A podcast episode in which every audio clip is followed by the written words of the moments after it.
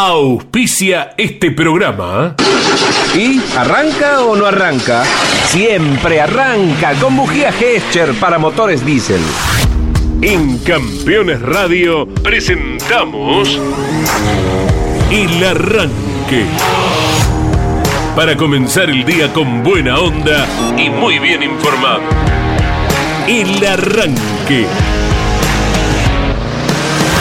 Entrevistas con los protagonistas, historias, toda la pasión del automovilismo y el humor inconfundible de Luis Landricina. El Arranque. Con la conducción de Andrés Galazo y la participación de Leonardo Moreno e Iván Miori. El Arranque. Por Campeones Radio. Todo el automovilismo en un solo lugar.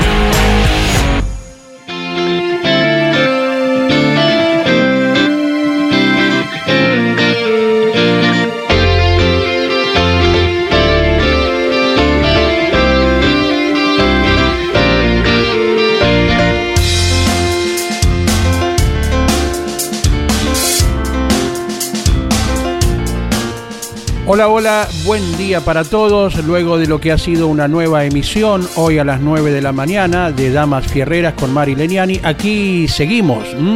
A las 10 en punto, junto a Leo Moreno, Iván Miori, Claudio Ranetti en la operación técnica y la locución de Claudio Orellano. Les acompañamos durante una hora. Luego a las 12 vendrá Carlos Alberto Leniani con toda la actualidad de lo que ha dejado muchísimo, como de costumbre el turismo carretera, el TC Pista con una enorme concurrencia en el Rosamonte de Posadas y también con los datos que vayan apareciendo rumbo al próximo fin de semana cuando el automovilismo argentino esté en Rafaela con TC2000, TC2000 Series, Fórmula Nacional y en el Roberto Mouras de la Plata se presenten el Mouras y el Pista Mouras.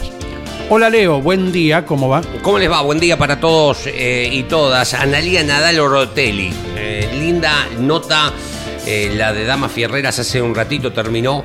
Em, para que la vayan a buscar al canal oficial de Spotify de Campeones. Allí están todos los programas, ni bien van terminando, ya están inmediatamente subidos en formato de podcast. Em, realmente una chica con una historia de vida, no solo la de ella, sino la de Guillermo Ortelli, extra automovilismo, eh, formidable, eh, formidable. Es una muy, muy linda entrevista de, de, todo lo que, además de la cuestión, o sea, de Ortelli, vamos a hablar de automovilismo, ¿de qué vamos a hablar con Ortelli?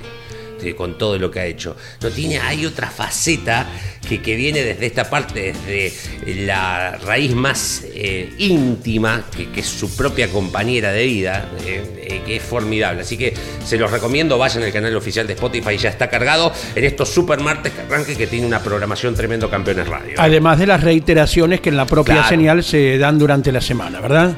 Exactamente, sí señor. Iván, buen día. ¿Cómo le va Andy? Leo, muy buenos días para todos. Eh, adhiero justamente a lo que mencionaba Leo, muy buen episodio, capítulo, en este que ya es el tercero de Damas Fierreras.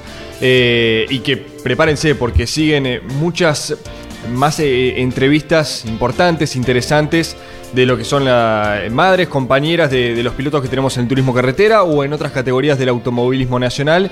Y es para salirnos un poco, como aquí hacemos en el arranque, de lo deportivo, conocer un poco más de lo que estamos habituados a hacer, conocer alguna historia de, color, alguna anécdota, algo que quizás eh, no, nos pasaba por adelante y no lo veíamos por estar eh, trabajando en, lo que hacemos, ¿no? Pero fue un linda, una linda nota la que escuchábamos recién con Analía Ortelli. Correcto, y además, eh, más allá de los parentescos íntimos, como las damas que han pasado hasta el momento, también las hay como protagonistas a nivel de pilotos, a nivel directivo, eh, también hay muchas damas en el automovilismo deportivo, así que hay una lista enorme, enorme para ir disfrutando semana a semana, ¿verdad? Eh, ayer me olvidaba en la vorágine una cosita tras otra y algo, ¿sabía, viste cuando sabes que te estás olvidando algo?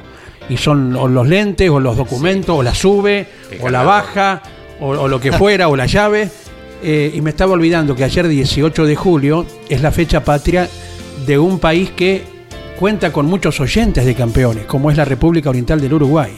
Claro. La 18 de julio, la avenida principal, hermosa avenida con eh, edificios históricos, como por ejemplo el edificio Barolo, que está aquí en Avenida de Mayo, y también está en la 18 de julio en Uruguay, idéntico, idéntico. Claro. Así que dice el refrán, más vale tarde que nunca. Sí, y en las personas de los pilotos uruguayos que corren en el automovilismo argentino, Mauricio Lambiris, Marcos Landa, Correcto. Eddie Mion en las TC Pickup, Tomás Grancela en la Fórmula 3 Metropolitana.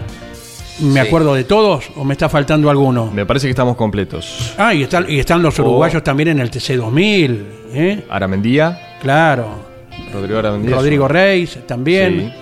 Eh, también están allí los, los pilotos de la Celeste. ¿eh? Vamos, vamos, la Celeste. como Arriba la dice- Celeste. Como dice la canción tan, tan pegadiza ¿no? que hemos conocido eh, en algunos de los mundiales, ¿verdad? Sí. ¿Mm? Así que, lo dicho, ¿eh? las disculpas del caso a nivel personal se me pasó ayer y cuando terminamos digo, ¿por qué no lo dijimos en el momento? Eso es lo que pasa muchas veces, ¿eh? Es una hermandad con el uruguayo que quizás el único momento en el que podríamos no reconocer es algún partido de fútbol. Alguno. Por poner un ejemplo Mano a mano. Que, no- que nos une. Mano ¿no? a mano, porque después yo la verdad que quiero que cuando miro Claro, mano a mano, contra otro, enfrentándonos. totalmente por los Sí, uruguayos. sí, sí, sí. Por eso digo, una hermandad muy, muy, muy simple, muy única e histórica también. Eh, Héctor Supicicedes. Et- Lo fui a buscar porque le, le buscaba el, el error de la pronunciación. eh, fue el primer me- apellido importante uruguayo en el automovilismo argentino. Exacto, exacto. Un día, un día volviendo hace muchos años por tierra de vacaciones desde Brasil, cruzamos por Santana do Libramento Rivera, Sí. ¿verdad? En el sentido de cómo venía el viaje. Y al llegar a Tacuarembó había un cartel indicativo, flecha a la izquierda, y te mandaba al autódromo Héctor Supichi Cedes, eh, que fue Ajá. protagonista del turismo carretera en los albores de la categoría. ¿eh? Ganó el Gran Premio del Sur de 1938. Ajá, ahí, ahí nomás, mira, un año después de, Ahí es, claro, exacto. del debut, del Exacto. nacimiento del TC. Sí, ¿eh? señor, sí, señor. Eh, debutó en el automovilismo en el 35 y dejó la vida en el Gran Premio de América del Sur de 1948, Ajá. la mm, Buenos Aires Caracas, Sí, sí. exactamente cuando se accidentó con Antonio Sarantonello en Acatama. Eh, digo, como para hablar un poquito de, de- de este primer apellido que lo, lo había escuchado un montón de veces, pero tenía mucho miedo de pronunciarlo mal. En- es más, hasta en mi imaginativo el apellido era entero, era un compuesto, no, no, no, no separado, no era un, un solo, un Do- solo apellido. doble apellido, Exactamente, sí. sí, señor. Bueno, eh, hoy mm, es el aniversario del fallecimiento de Ro- Roberto Fontana Rosa, eh, uno de los grandes negro. eh, escritores, eh, humoristas también de, de nuestro país. 15 años se cumplen, falleció muy joven, eh, nacido en Rosario, canalla de alma, canalla de, de- de- de Rosario Central, no que pretende usted de mí canalla, ¿no? Como decía eh, la Coca Sarli. Tiene una platea a perpetuidad en Sí, Rosario sí, Central, sí, ¿no? porque me parece que culturalmente, eh, en su afán y en su fanatismo por el fútbol y por Rosario Central, ha sido, si se quiere, el gran embajador. Más allá de las joyas deportivas que ha alargado Rosario, digo, donde iba él hablaba de Rosario Central, muchos de sus cuentos, eh, a diferencia tal vez de... mm, em, eh, el que te gusta a vos, eh, ayúdame. Sacheri. De, a- de Eduardo Sacheri, que por allí es un poco más amplio en eh, hacerte un cuento de un hincha de San Lorenzo, siendo él de Independiente. Por allí el negro estaba un poco más eh, encerrado, en esta Encerrado, cuestión, sí, sí. pero tiene libros formidables. Es muy difícil encontrarle una relación con el automovilismo a Fontana Rosa. Hay un libro en particular que mm, se llama Los trenes matan a los autos. Ah. Y su- el cuento homónimo eh, de este libro, editado en 1973, es lo único que he encontrado en relación a por lo menos el rubro automotor. Sí. Es un cuento obviamente de fantasía, por supuesto, en donde eh, arranca con una crónica de un Citroën destruido al cruzar un paso a nivel, ¿no? Un- una vía, y empiezan a buscarle como que había una cuestión entre los trenes y los autos, que los trenes tenían como hobby el asesinato de autos. Todo un ¿no? cuento, mirá. Es un cuento formidable. Formidable porque, bueno, después obviamente se va por las ramas en esta fantasía. Eh, un Fiat 6, eh, eh, vayan a buscarlo, tiene otros cuentos, pero el homónimo habla particularmente de automovilismo. Y buscaba una frase que tal vez la podamos tener, digo, de las frases que ha tenido un montón, esta puede servir para el automovilismo. se aprende más en la derrota que en la victoria, dice. y particularmente, no sé, vos sacando Guillermo Ortelli, ¿no? O Agustín Canapino, probablemente tengas 300 carreras en un lugar y triunfos son muy poquitos. Por no decir la mayoría, ¿no? A no ser que haya sido un Galvez, un Fangio, un Emiliosi. Eh, y probablemente tengas más malas que buenas, porque en realidad el fin de semana fueron a correr 42 al ah, TC. Concordia eran, sí, entre 42 y 45. 42, ¿eh? Más o menos, ¿cuántos ganaron? Eran 48 y, bajaron al último momento tres protagonistas. perfecto, 45. ¿Cuántos ganaron? De esos 45. Comúnmente uno. Ah. Vamos a ampliar el podio. Entonces digo, es más probable que tengas más malas que buenas en esto. Entonces me parece esta frase formidable. Se aprende más en la derrota que en la victoria, pero prefiero esa ignorancia terminaba Roberto Fontana Rosa su frase, eh, vivir en la ignorancia de ganar continuamente. Claro. Además, eh, algo que se ha hecho famoso también en Rosario, en el café, oh, me fascina. La mesa de los galanes, ¿verdad? Claro. Sí, exactamente. Y hay una, eh, además de que está, pero que está no, no simbólicamente, está la mesa de los galanes y vos vas y es muy común que te los encuentres a su grupo de amigos.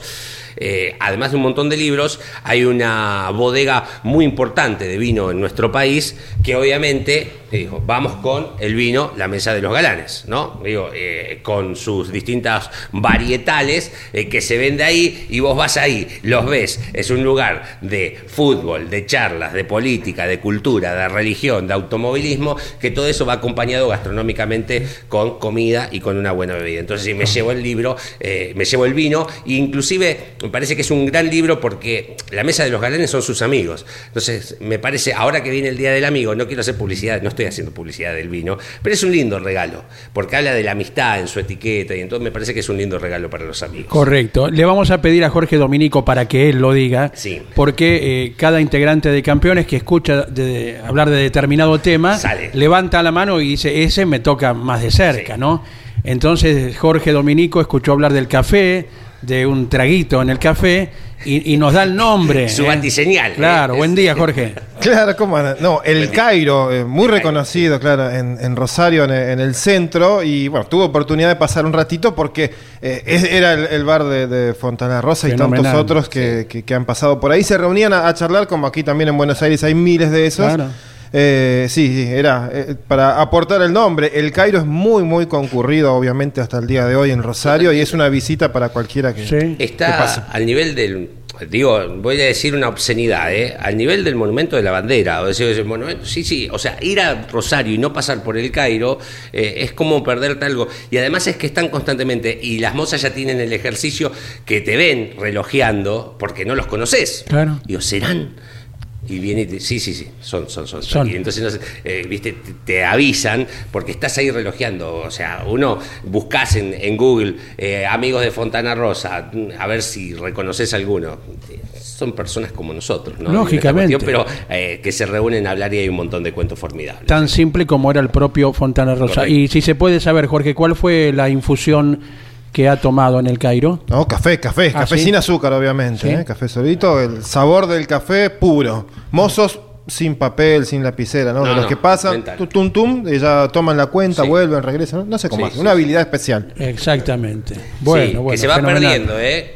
O sea, eso es una magia que no sé si los mozos, vos vas a, los escuché que habían estado en una pizzería, eh, en las pizzerías por sobre todo de Buenos Aires, eh, todavía en las clásicas está el mozo de una adulto, adulto es la palabra que estoy buscando, que, ese es el que te dice, sí, tac, tac, y mm, que sea una porción sin anchoa, la otra porción así, ¿viste? Porque ahora también puedes pedir por porciones acá en Buenos Aires. Claro. Y, y todo en la memoria, todo en la memoria. Y vos lo mirás como diciendo, ¿va a sacar la libreta en algún momento? Sí, sí, sí, y te siguen mirando. Y va a venir con lo que corresponda, todo. Sí, sí, sí, Me hace acordar a una anécdota. Una anécdota. Pará, yo tengo una también. Sí. Dale, a ver. Después de vos. Hotel eh, Central de Pigüé, la familia Besada. Ajá restaurante y hotel de primera línea construcción antigua. Enfrente está el almacén de ramos generales extraordinario en Pigüé, donde podés encontrar de todo, desde un chorizo casero hasta una podadora de arbusto, lo que venga, lo que venga está en, en ese almacén. Bueno, enfrente está el Hotel Central de Pigüé y estábamos cenando y cada uno le pidió el plato al mozo, ¿verdad?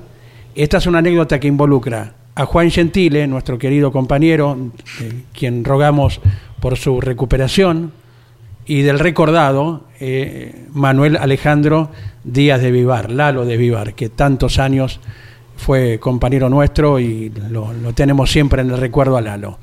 Y por ahí, una vez que todo el mundo hizo el pedido, viene el mozo y por ahí dice, ravioles a la boloñesa, yo, yo, yo, acá.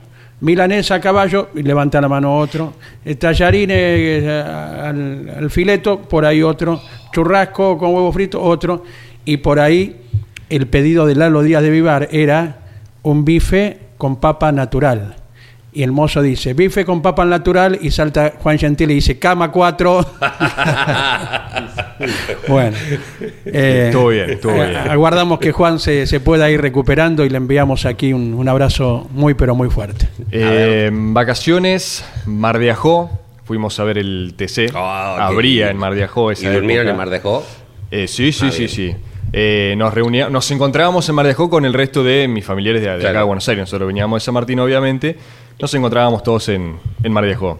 Eh, y claro, en ese momento el TC que tenía actividad ya los viernes, nosotros habíamos llegado eh, un lunes o un martes, como para hacer bien la previa, después viernes, sábado y domingo, de irte de tu casa te Sí, sí, sí. Y aparte sí. con el Sí. Atlántico al alcance de la mano, o sea, y mamita. tenía pocas visitas al, al mar. ¿Cómo? Eh, así que bueno, nos encontramos con mis tíos, primos. Primera noche fuimos a, no me acuerdo ahora bien el nombre del restaurante, capaz si mi viejo está escuchando lo puede aportar. Pero la cuestión no va por ahí, sino que éramos 15, 16, por ahí.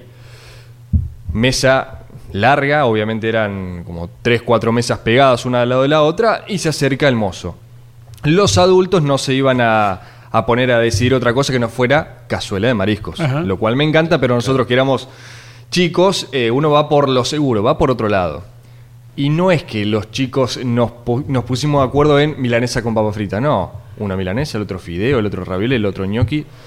Así que eran los 10 pedidos diferentes, sacando las 5 las cinco cazuelas Claro. de marisco, eran 10 pedidos diferentes. Y el mozo eh, no anotó nada, absolutamente nada. Fue todo escuchando a uno por uno de los chicos, que encima ya la mesa es un quilombo, viste, Claro, que le- sí. pásame el pan, la Sí, coca, te pido sí. otra coca. Y cumplió con los 15 pedidos, Claro. al ras, ¿eh? Y vino todo exacto. Y no es que, a- no es que solamente se acordó, sino que eh, le llevó el pedido, o sea, acertó con el plato y se acordaba quién había pedido Claro. qué cosa. Sí, sí, Milanesa para vos, Iván, eh, fideos para el hermano Iván y así. Así con los 15. Para mí es una raza en peligro de extinción. Sí. Y sí, es una profesión de, de corazón de hace Sí, sí, tiempo y tal vez no queden muchos ¿eh? y las nuevas generaciones a lo mejor entran con otro modus operandi, ¿verdad? yo creo que También está, y lo hemos comprobado esto en varias cenas de carrera, eh, el que te trae lo que quiere que comas, ¿no? Claudio Nanetti se ríe. Tipo Claro, se ríe porque nos pasó no la barría una vez. Uno pedía tal cosa, no, no, te, te traigo esto. Otro pedía, no, te- y así. Y terminás, que si, si es la recomendación de la casa, ¿por Sí. qué no? Sí, que el, el propio dueño del boliche Sabe. te va a traer algo que no, No, corresponda. No. Dale para adelante. Y es parte del encanto también. O sea, es el opuesto. Claro. Es el opuesto totalmente al que te trajo todo sin equivocarse, al que te trae lo que él quiere que vos comas. Y dale nomás, pero sí. Y dale que va, dale que va. Me gusta. Bueno, eh, está la revista Campeones, señores. Ella ha salido, la edición impresa, el número 730. Toro Salvaje es el título principal y, por supuesto, está el auto vencedor el fin de semana en el TC en Posada. Sobre el Torino de la Comisión de Concesionario, Juan Cruz no dejó dudas y le dijo benvenuti a la victoria que lo habilita a pelear por el título. El octavo capítulo del año.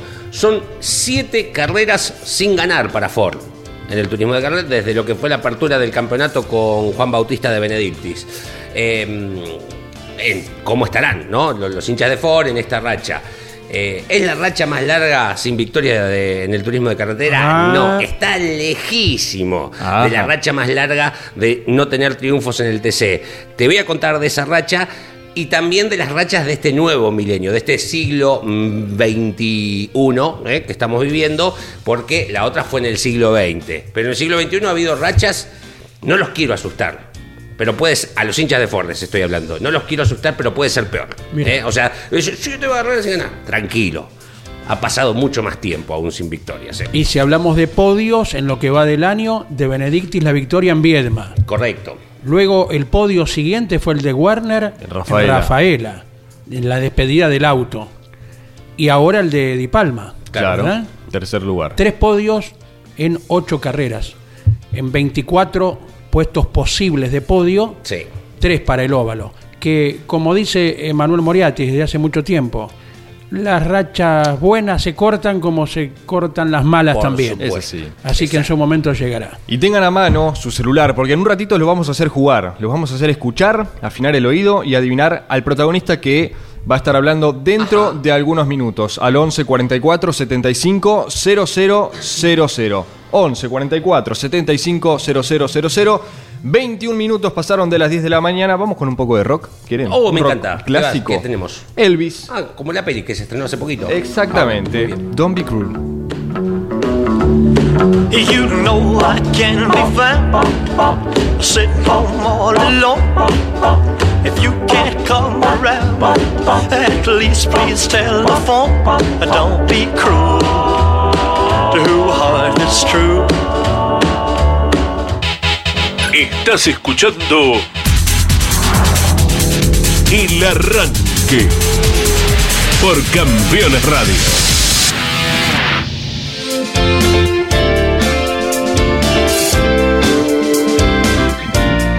23 minutos de las 10 de la mañana, esto es el arranque por Campeones Radio. Tenemos 11 grados en la ciudad autónoma de Buenos Aires, vamos hasta los 15, 16, otro día bellísimo como ayer lunes. En Cañuelas, muy cerquita aquí, 6 grados con 16 de máxima. En la capital de la provincia, en La Plata, tenemos 7 grados, vamos hasta los 14. Mm, Hay una mínima probabilidad de lluvia para el domingo en el Roberto Moura. Hacía rato que no llovía en La Plata, ¿eh?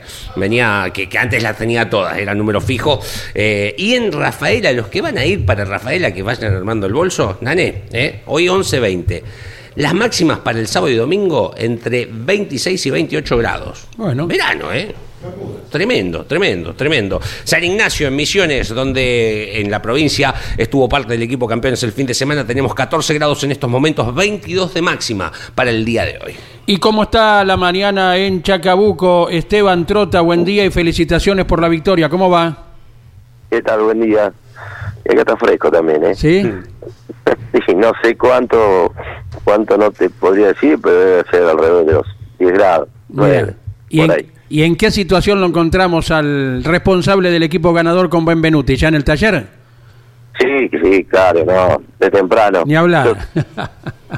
Ya, los que tenemos más de 50, cuando llega a las 12, es raro que no. Las 8 de la mañana, digo, es raro que no que no estemos levantados tomando algún mate. Pero uno puede suponer que a lo mejor toman Franco el martes, el lunes cuando llegaron descargan todo. ¿Cómo es el modus operandi, Esteban? Sí, los chicos, los, los chicos que trabajaron el fin de semana eh, siempre tienen el lunes, el lunes de Franco eh, y los chicos que trabajan en el Moura estaban trabajando porque no, no, no, no es la misma gente la que va a una categoría que la otra, salvo alguno, pues muy puntual, pero los los encargados de auto eh, no, no, no los uso en las dos categorías, así que estaban trabajando yo llegué temprano, igual me levanté temprano y, y los chicos ya estaban terminando los los Mouras para para correr este fin de semana. Perfecto. Estamos hablando con Esteban Trota, Leo Moreno e Iván Miori dialogan con el protagonista de Chacabuco. Esteban, buen día, felicitaciones. Em, ¿qué, ¿Qué cosa tienen con, con misiones ustedes, no? Digo, ¿qué, qué, Sí. qué vínculo? Sí, realmente. Y, y no solamente en el turismo de carretera, porque nosotros anteriormente eh, co- como equipo hemos peleado carrera en el en el TC Pista, hemos ganado con Tomás Urreta, hemos hemos peleado con, con Nicolás Trocet, también hemos salido segundo en alguna oportunidad, con Fede Pérez también, así que eh, siempre nos trató bien eh, Posada, y es la tercera carrera que ganamos con, con los torinos, ¿no? Claro, Em, y a, y a vos te pasa más allá de que son carreras y que hay una cuestión lógica y técnica de que se tienen que dar, pero que aparece Posadas, eh, aparece Misiones en el calendario y, y decís, hay una energía distinta, más allá que después puede pasar cualquier cosa, ¿no? En esta cuestión. Sí, realmente eh, es, es una de las carreras eh, preferidas de, de- de las que uno tiene. Eh, porque, bueno, no solamente que hemos ganado, también Facu, cuando corrimos con, con Doye, que empezamos en el TC con él, eh, ganó su serie y peleó en la final. Y, y cuando corrió también Facu con nosotros, ha tenido un segundo puesto también atrás de Giannini. O sea que siempre fuimos protagonistas ahí en, en, en Misiones. Y, y la verdad es que eh, a priori, o sea, uno pensaba que, Sí, que bueno, iba a tener que clasificarse con lluvia. claro. Ya estaba ya estaban dadas las condiciones porque todos los los pronósticos apuntaban a eso. Y, y lo hablábamos con Marco y con Juan Cruz que si estábamos dentro de los de los 12 eh, con los dos autos íbamos a ser eh, firmes candidatos el domingo porque eh, los setups normalmente no están muy lejos los que llevamos desde el taller para piso seco ahí en Posada y, y bueno, no sé si todos los equipos tienen tan ajustados los setups y, y no iban a tener tiempo para para para poderlos mejorar salvo de la serie para la final, ¿no? Claro. Así que, bueno, se dio más o menos como, como uno esperaba y bueno, feliz por haber ganado y no tan feliz porque Marquito peleó ya por el puesto 20, ¿no? Claro. Esteban, y mm, en cuanto al setup, que recién lo mencionabas, eh, y metiéndonos un poco en la parte técnica que siempre al oyente le, le interesa y a uno también, ¿no? Obvio.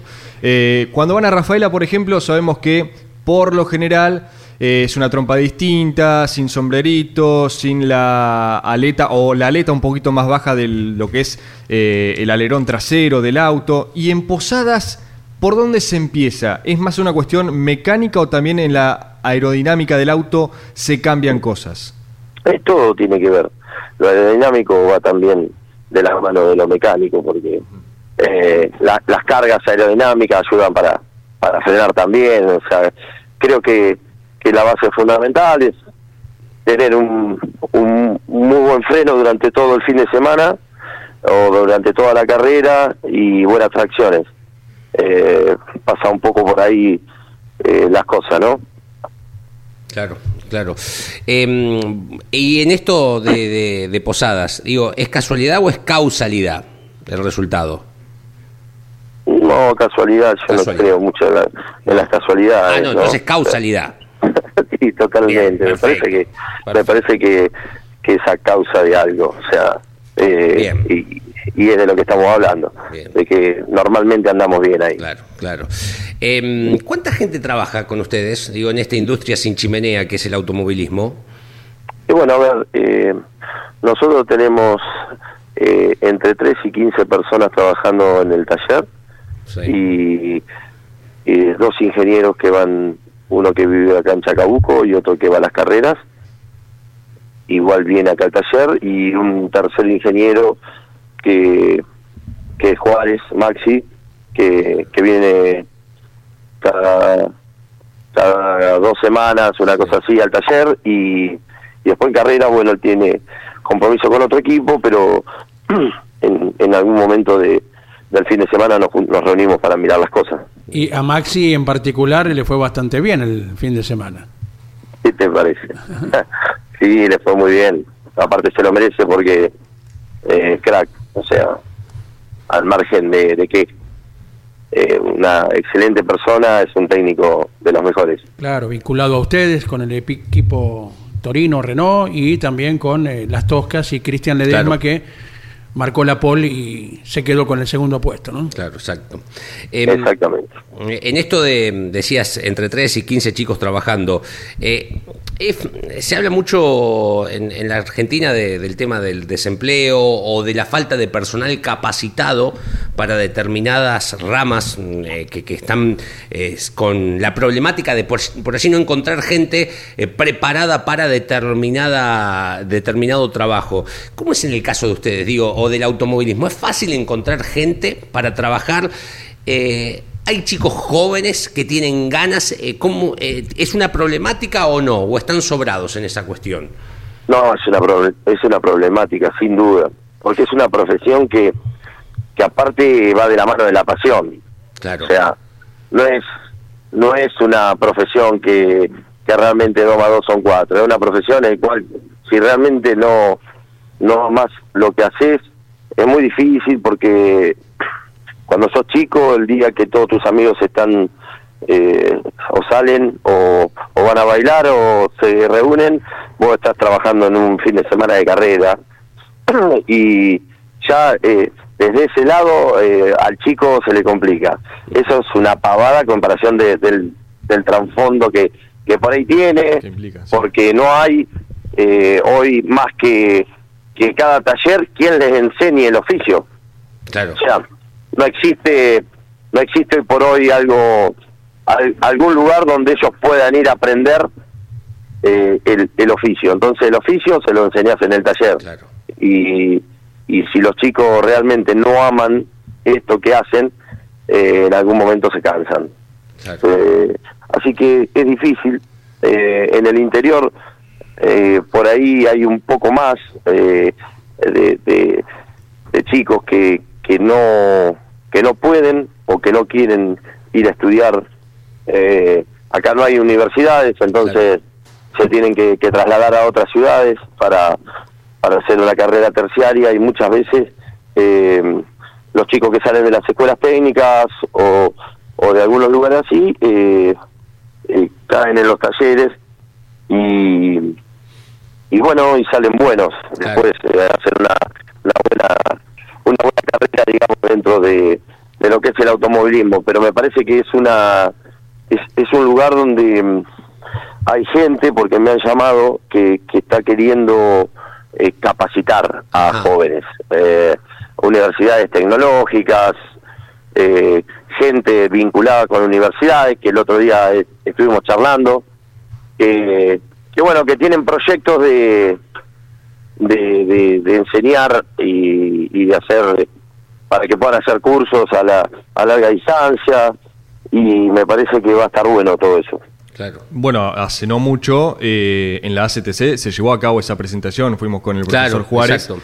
justamente para capacitar, Esteban, a, a los mecánicos. Eh, ¿Lo ves bien esto?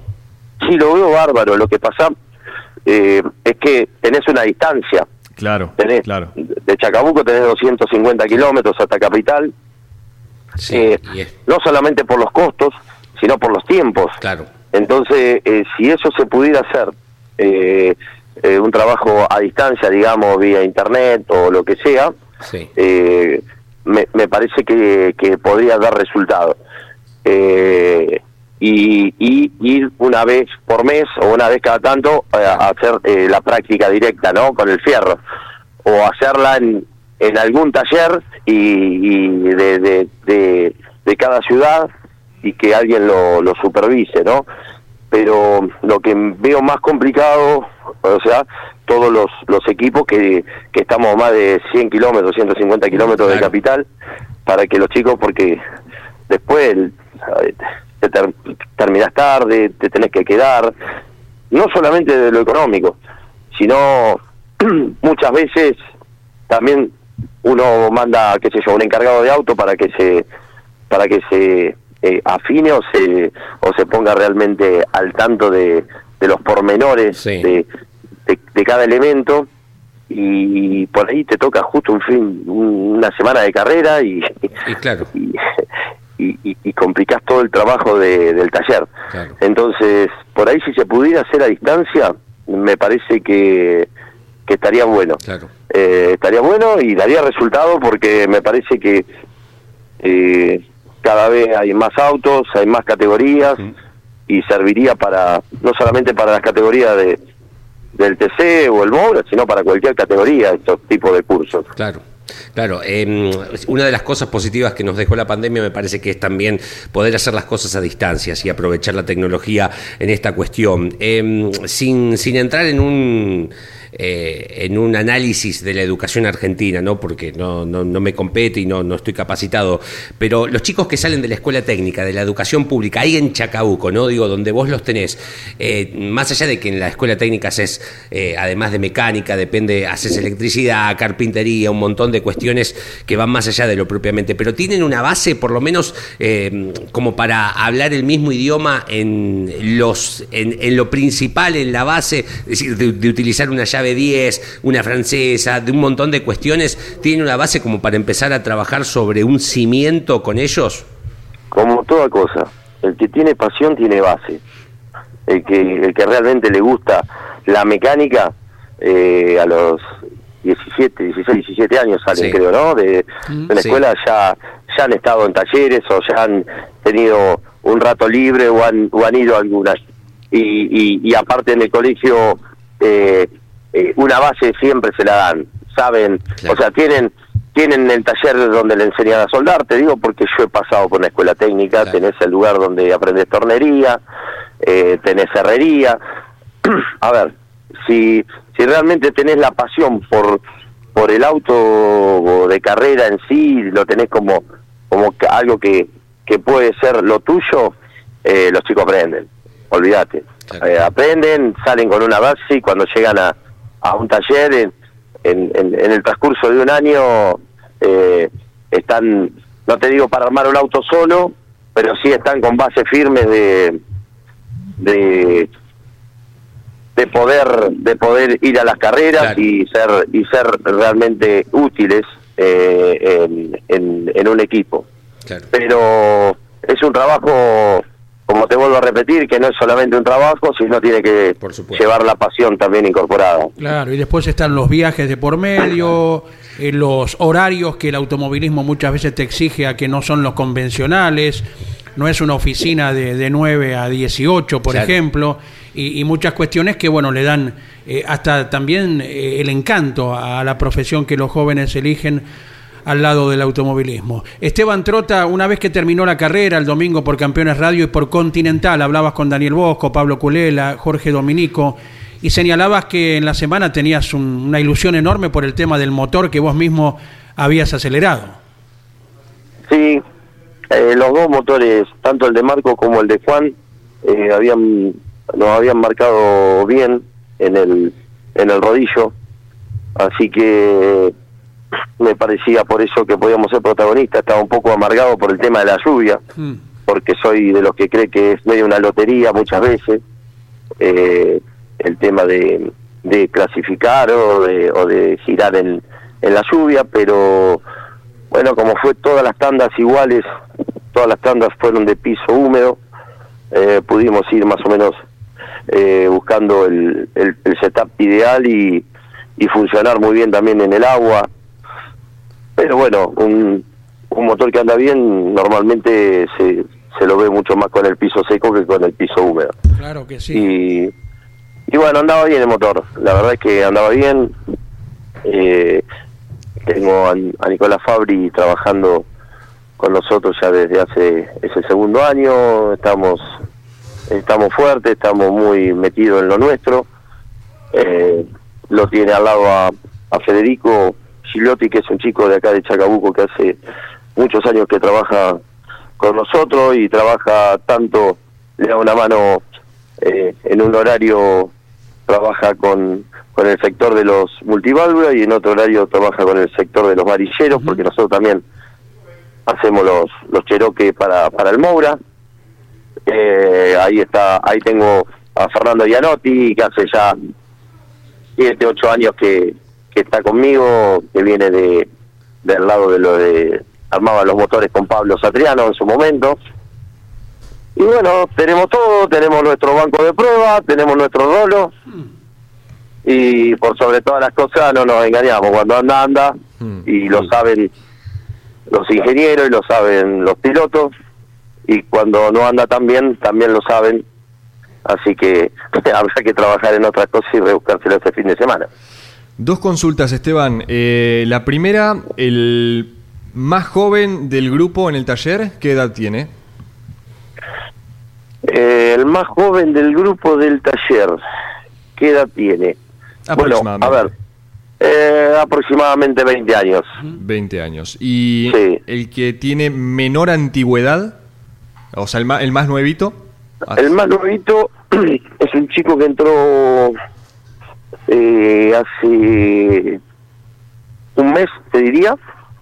Eh, se llama Juan Pablo, es un chico que venía de, o sea, viene viene un día acá con el papá y un amigo en común o un conocido en común que tenemos por por, por, por una, alguna categoría que yo he corrido allá hace ya un montón de tiempo en algún zonal acá y quedó una relación con con un grupo de gente de esa categoría y bueno, eh, aparecieron un día en Chacabuco el papá, el hijo y que no es común.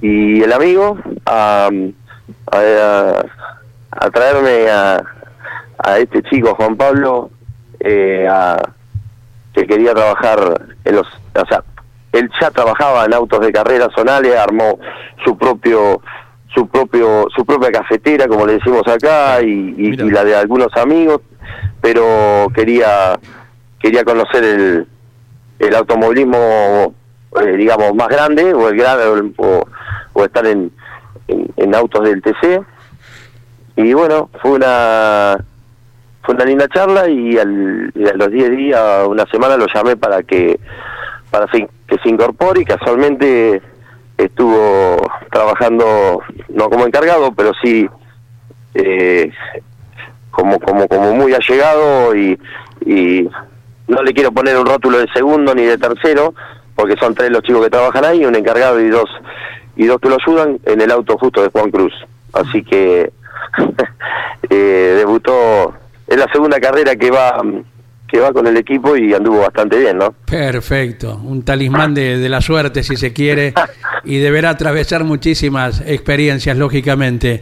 Eh, seguro, pero viene preparado. Seguro. Está bien. Para la gente que te conoce como director deportivo, ¿nos haces un repaso de, tu época de piloto, sí? ¿De dónde hasta dónde? Yo empecé a correr allá con 22, 23 años en en una limitada que, que bueno, justo hicieron un circuito acá en Chacabuco y llamaba Limitada Bragadense, con, son las cafeteras con unos motores de cuatro cilindros.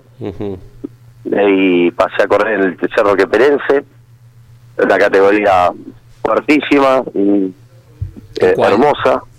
El Tercer Roqueperense, una categoría, bueno, el Bragadense también, divina. ¿En qué división el del Roqueperense? En, en la en la, en la cafetera, en la cafetera que, que, en su momento, bueno, de ahí conozco a Guillermo del Barrio, a Pablo Sala, eh, tengo, tengo con Pablo una amistad bastante grande de, de, ahí, pero cuando yo empecé a correr, él justo dejaba de correr, eh, pero igual eh, con toda esa esa muchachada del, del tercer Roqueperense tenemos un casualmente hay un, un chat de todos de todos esos pilotos no hace mucho nos juntamos a, a, comer un asado y ya ni nos conocíamos. Imagínate después de 15 años que no nos veíamos nos hacíamos cara viste para ver quién era uno uno estaba pelado el otro estaba gordo el otro pero bueno eh, pasé por ahí eh, de, de ahí pasé a correr en el en el Procar 4000 que en ese momento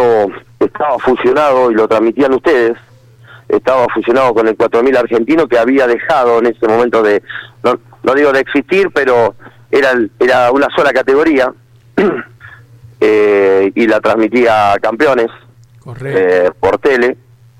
Eh, bueno, corrí ahí durante tres temporadas y después corrí en el en el TC Pista en el TC Pista más que correr participé. No, no, nunca tuve grandes resultados ni cerca, pero lo hacíamos en una, en una manera muy amateur y, con el correr de los años me di cuenta que hacíamos todo mal. Y no, no, no, no, no había una sola cosa que hagamos bien de todas las que hacíamos eh, para correr en el en el TC Pista en ese momento. Hacíamos todo todo al revés de lo que hoy hacemos cosa acá, pero por, por, por, por una falta de conocimiento y por y porque pensábamos que, que eh, lo podíamos hacer eh, como, como hacíamos un zonal, ¿me entendés? Y, y un zonal es lo más lindo de, que, que, que pueda haber en el automovilismo para ir a pasar el fin de semana con los amigos. Eh, eh, te, te amargás cinco minutos, pero siempre está el asado, está va la familia, van los amigos y, y, y bueno, eh, es, es el, el automovilismo más lindo de todo, el más puro, digamos, donde vos, eh, bueno, sí, sí realmente, eh, en, en realidad, eh, en resumidas cuentas, es el automovilismo que no es por plata. Sí, Eh, que, que, que, no, que no está la presión de no está la presión del sponsor, no está la presión de, de, nadie, ni siquiera tenés presión con vos mismo porque si de última te gana, te gana un amigo y nada, al, al- otro día compartís distintas cosas con el tipo que te ganó, compartís el trabajo normal de, de una ciudad, de un pueblo y, y eso es lo lindo que tiene que tiene las categorías zonales. Y yo siempre digo a mis a los chicos, a mis empleados, que nunca hay que apartar de ese corazoncito amateur para hacer las cosas. Sí, súper profesional, pero el, el amateurismo siempre tiene que estar en algún momento en el corazón porque es el que te entrega más horas de trabajo, si las tenés que hacer, es el que te lo hace desarmar de nuevo y volverlo a mirar por si te equivocaste o, o tenés una duda. Eh, em, para mí este, esa partecita no la tenemos que perder nunca porque eh, creo que eso contribuye mucho. Sí, señor, sí, señor. Esteban Trota en el cierre, simplemente, ¿cómo forma el equipo para el domingo en La Plata con el Mouras? Bueno, ahí tenemos una baja. Eh, Tomás Singolani no, no va a seguir corriendo con nosotros. Ayer eh, eh, tuvimos una charla con Daniel y bueno, eh, no, no, no, no salieron las cosas o como le quieramos llamar. No, no, no, no tuvo los resultados que él que él necesitaba. Eh, nosotros como equipo eh, le dimos todo lo que teníamos, todo lo mejor como le damos a cada uno de nuestros pilotos, pero no alcanzó. Así que, bueno, preferimos cada uno seguir por, por distintos caminos. Eh, el camino de ese auto no está decidido. Eh, ayer al ver la publicación de la desvinculación me han llamado, pero la verdad es que no me quiero no me quiero apresurar. Eh, y, y bueno, que pase esta carrera y después viene Posada que, que nosotros creo que estamos bastante bien ahí, así que por ahí por ahí eh, eh, armamos eh, lo armamos para Posada para para algún piloto tanto del Moura del Pista Moura que me gustaría mucho más del Pista Moura que del Moura. Mira. Sí, porque normalmente yo no hago dos autos de la misma categoría en, en las categorías chicas de la CTC, ¿viste? Sí, sí. Porque, a ver, lo- los que corren en TC son el, el, no- el 90% son profesionales, el 10% ponele que vaya, que ya o, o recién inicia o está o está ya dejando, eh, pero el 90% son súper profesionales y, y, y tenés otro diálogo y tenés otro eh, otro otro feeling con, con el piloto. Las categorías chicas eh, es más complicado, ¿viste? Uno siempre pierde, no pueden ganar los dos. Y entonces prefiero no hacer eh, dos de la misma categoría porque empezamos a mirar otras cosas. No es el caso de Tomás, ¿eh? O sea, a ver, no, no, no, no vinculemos una cosa con la otra. Estoy hablando lo que yo pienso de las categorías chicas. Y, viste, y en las categorías chicas la familia Totalmente. eh, eh, eh, está mucho atrás del chico. Eh, he tenido la super suerte de conocer familias espectaculares de, de- de pibes que, que han pasado por, por mi taller o, o por mis autos y que están en mis autos eh, espectaculares, te quiero decir, a ver, como la de Parquito Atlanta, como la de... Chicos que han venido de abajo, la familia Trocet, de chicos que han venido, qué sé yo, Agustín Herrera, no me quiero olvidar de ninguno, la familia Gonet, espectacular, y, y me estoy olvidando, que yo, los Vizcala, los Tedeschi, todos los que los que en algún momento pasaron por por acá, eh, he tenido suerte, eh, y la verdad es que trato de no hacer dos de la misma categoría porque tienen el mismo motor, porque el motor esto, porque, viste, eh, entonces me gustaría más hacer un pista Moura que un que un Moura, pero, bueno, si viene un Moura que que nos sentamos y, y, y- y pensamos los dos lo mismo y me gusta el proyecto del, del chico o de no tan chico, eh, le meteremos para adelante. Correcto, correcto. Y Tomás, y Tomás no sé qué rumbo tomará y, y le deseo lo mejor a él, al padre, que siempre fueron correctos con, con nosotros. Un abrazo muy grande, Esteban Trota. Entonces, será hasta el fin de semana cuando estemos con ustedes por eh, Continental y por Campeones Radio también, ¿eh?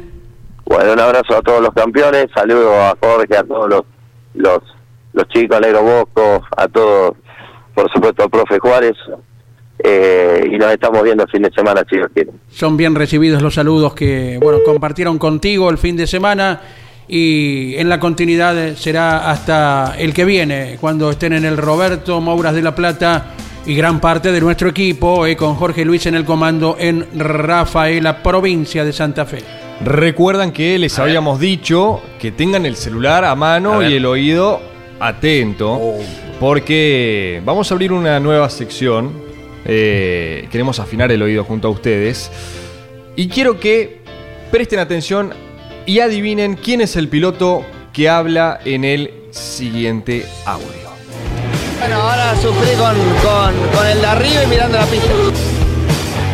Ahí está, cortito. Nada más. Sí, le voy a dar una chance Pero más. perdí. Sí, yo avisé que era rápido y seguramente como estaban haciendo ustedes, estaban mirando para abajo, Sí. estaban distraídos. Así Una que lo vamos a- canción ahí que dice, yo te avisé. Y vos no me escuchaste. te Tan, avisé. tan, Bueno, tan, tan. Lo vamos a pasar una vez más. Sí. Luego vamos a estar con Jorge Archiria y en el cierre, mientras leemos su mensaje, saber quiénes adivinan y si no damos la respuesta correcta. A ver. Pero vamos una más. Bueno, ahora sufrí con, con, con el de arriba y mirando la pista. ¿Listo? Sufrí Listo. con el de arriba y mirando la pista. Con el de Ahora arriba, a dijo? sufrir con el de arriba y mirando la pista. Ah, por, Es, que debe ser por lluvia. es testimonio de este último fin de semana en Ah, Posadas. perfecto. No digo más. Listo. No digo más hasta dentro de un ratito. No era una cuestión religiosa. ¿eh? Siete carreras sin ganar. La gente de Ford, hasta el momento, después de la victoria de Juan eh, Bautista de Benedictis a principio de año. La racha más larga sin victorias en el turismo carretera de la marca del Óvalo, 28 carreras. Epa. En la década del 60-70. O sea, habían ganado. Ganó el 6 de abril del 69, ganó Bonano, y no ganaron hasta el 4 de abril de 1971 en Uges, Pairetti, que además era un símbolo de Ford, de Chevrolet, perdón. Claro. Pairetti en su paso a Ford cortó una racha de 28 victorias, de 28 carreras sin victorias para la gente de Ford. En este milenio nuevo que, que estamos viviendo, ¿no? En este nuevo siglo, la racha más. Hay dos rachas importantes: 14 y 16 carreras sin ganar. 14 competencias en el 2007, o sea, ganó el 11 de febrero del 2007 Diego Aventín y no volvieron a ganar hasta el 24 de febrero del 2008. Gabriel Ponce de León fue el encargado de cortar esa racha. 16 carreras sin ganar de el 30 de abril del 2014 al 31 de mayo del 2015. Werner había ganado en el 2014 y el Pato Silva fue el encargado de cortar esa racha. Tipos que fueron encargados de cortar rachas negativas, Gabriel Ponce de, o sea, en este orden, Pairetti, Gabriel Ponce de León y el Pato Juan Manuel Silva. Veremos quién será en algún momento el encargado de cortar esta mínima racha, si bien es amplia, pero al lado de estas tres que te acabo de contar, es insignificante. Será en el Villicún de San Juan, carrera por sorteo, carrera especial, con cambio de neumático, con carga de combustible y todo el condimento. veremos, veremos eh, inocultables, inigualables datos eh, que nos trae Exacto. Leo Moreno. ¿eh? Que lo deja pensando, como así también el protagonista, que tienen que adivinar que, quién habla al 11 44 75 00 00. Cinco minutos finales les damos, Dale. porque de hecho estamos en el cierre. Mientras tanto, Vamos con Luis Landricina para la cuota de humor de cada día. Después estamos nosotros los varones, vamos a dejar tranquilas las mujeres. Los varones, en una comunidad como la nuestra, de ascendencia fundamentalmente latina y machista, las mujeres se bancan la, la cuestión cultural. No es que les agrade demasiado, pero por ahí no les queda otra porque no hay otra cosa a mano. Entonces se bancan los varones como son. ¿Cuál es la diferencia entre ser hombre o macho? Yo digo que machos es por razones glandulares y hombre por decisión propia. Y te dice, ¿cómo, ¿cómo se come eso? Que a veces, según las circunstancias, el hombre debería jugarse y sacrificar el macho para que sobreviva el hombre. Pero en una cultura machista como la nuestra no le da el cuero. Deme ejemplo. Nunca escucharon el comentario de alguien que tuvo una aventura extramatrimonial y se llega a destapar la cosa y, después los mismos amigos dicen, che, pero vos también, ¿cómo te, te mandaste macanazo, hermano? Entonces la reacción del tipo, ¿y qué quiere que haga? Estaba servido. ¿Y qué quiere que pase por, eh? No. Entonces preferimos trabajar de radiador y bicho que haya en la ruta para arriba antes que decir, me voy a respetar a mí mismo y voy a, elegir incluso. Porque hay gente que no elige el asunto para los vestidos, lo que venga. Esta es la diferencia. Y tenemos que saber reconocer, esta es una actitud nuestra, machista, es así. Un tipo que sea, diríamos, normal, que alguna gente considera, considera virtuoso. Tipo que esté enamorado de su mujer y que lo inviten para una una cena de viernes a la noche que viene con premio. Ustedes saben, no, después va. y entonces dice, no, hermano, yo en esa no me prendo. Entonces el resto que está en falta, como se encuentran que hay un tipo que dice, después cuando se quedan solos dicen, no te crees que le es fiel, a este le han gustado otras cosas. Y ya lo descalificamos. La virtud en un tipo es peligrosa. ¿Por qué? desacomoda al resto del, grupo cultural, ¿no? Y en una de esas mesas de bares, donde cada, cada, cada que y cada uno cuenta sus cosas, comúnmente hay estos comentarios de presuntos hombres que son, son narraciones machistas más que de hombre, ¿no? ¿Se acuerdan cuando tener grabador era como tener hoy, qué sé yo, internet en la casa para para que la mujer se entretenga. Los primeros grabadores que eran en forma de ladrillo negro, con unas teclas como de piano adelante, que encima venían en inglés y en ese entonces no había ni noción. Entonces vos decías, tenías que apretar, eh, hay que apretar rec y play y, la otra tenerla enganchada para arriba y ahí... Y después había que apretar dos y una para cosa y tenerla enganchada. La cuestión que era los primeros cassettes, o sea que era cinta cerrada. Y el tipo viene con.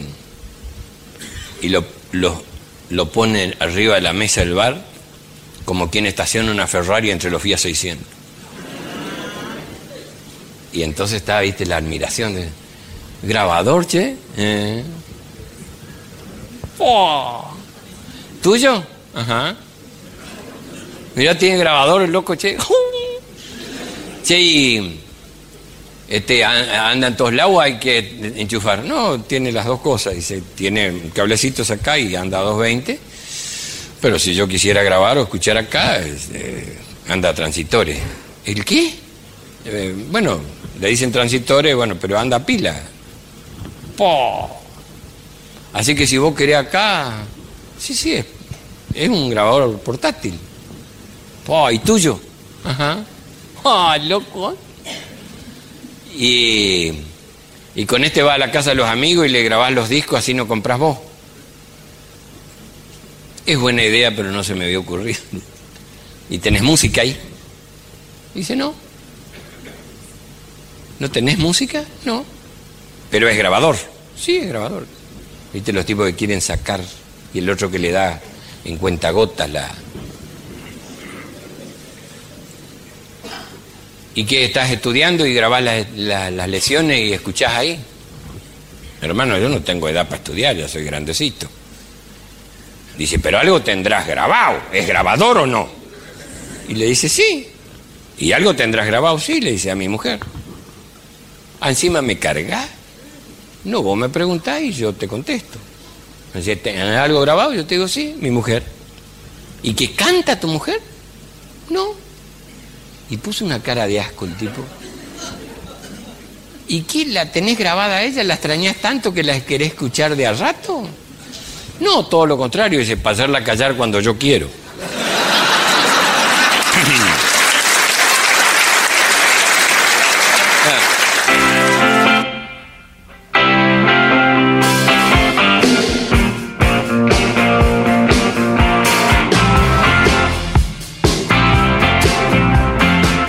El humor inconfundible de Don Luis Landricina cuando ya estamos pasaditas las 11 de la mañana. Sí, señor. Los Rolling Stones de fondo. Oh, me encanta. Start Me Up.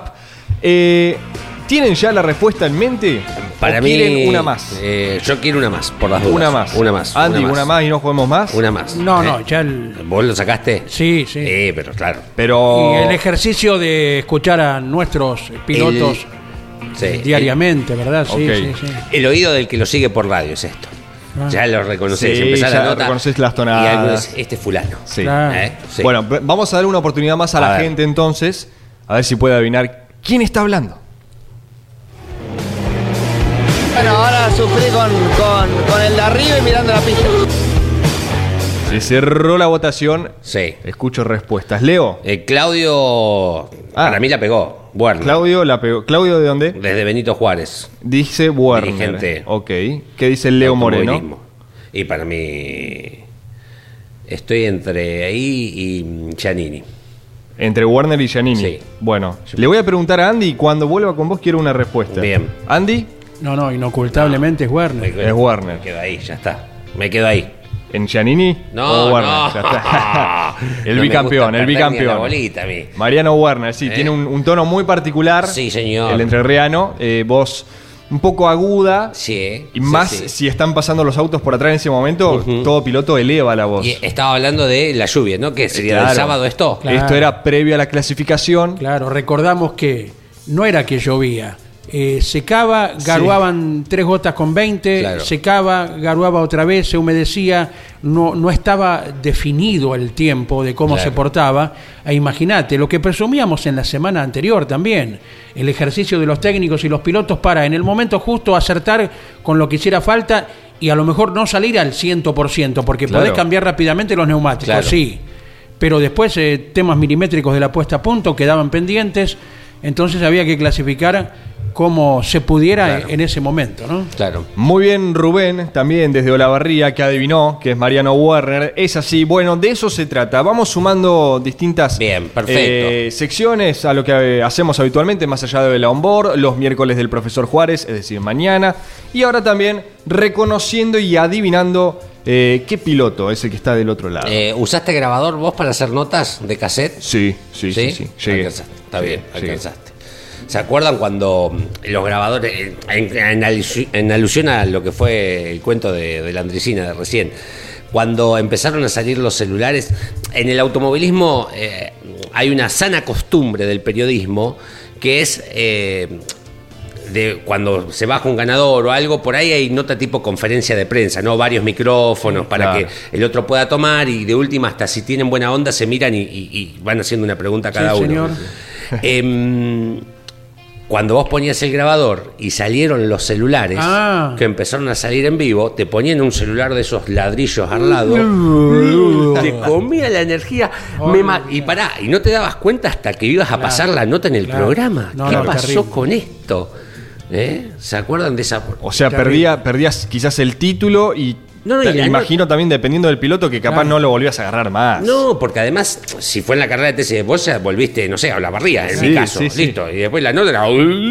Aparte estaban todos los grabadores, caía uno con celular y todos los que tenían grabadores lo miraban como al enemigo, al Claro, llegó el diablo, ¿viste? Y lo apartaban, exacto. salí de acá. Exacto, no sé qué sería, le consumía la pila, la- el- no sé, la radiación que Claro, emitía, claro. pero sí pasaba eso. Bueno, chicos, ¿eh? Es todo por hoy, sí. Es un martes largo hoy, ¿eh? Así Sí, que super martes. Eh, a las 12, Carlos Alberto Leñani. La tira de campeones, toda la actualidad. eh, lo que dejó Posadas en Rivera Uruguay, el TCR. Semana previa de Fórmula 1. Eh, a las 21 está Campeones Campeones, News. con Claudio Leñani. Una hora más tarde, grandes campeones. Como cada martes imperdible aquí en la transmisión de Campeones Radio y también por el Garage TV. Nos reencontramos mañana a partir de las 10. Chao. Auspició este programa. ¿Y arranca o no arranca?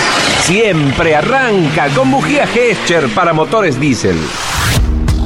Campeones Radio presentó El Arranque. Entrevistas con los protagonistas, historias, toda la pasión del automovilismo y el humor inconfundible de Luis Landricina. El Arranque. Con la conducción de Andrés Galazo y la participación de Leonardo Moreno e Iván Miori. El Arranque por Campeones Radio. Todo el automovilismo en un solo lugar. Campeones Una radio 100% automovilismo.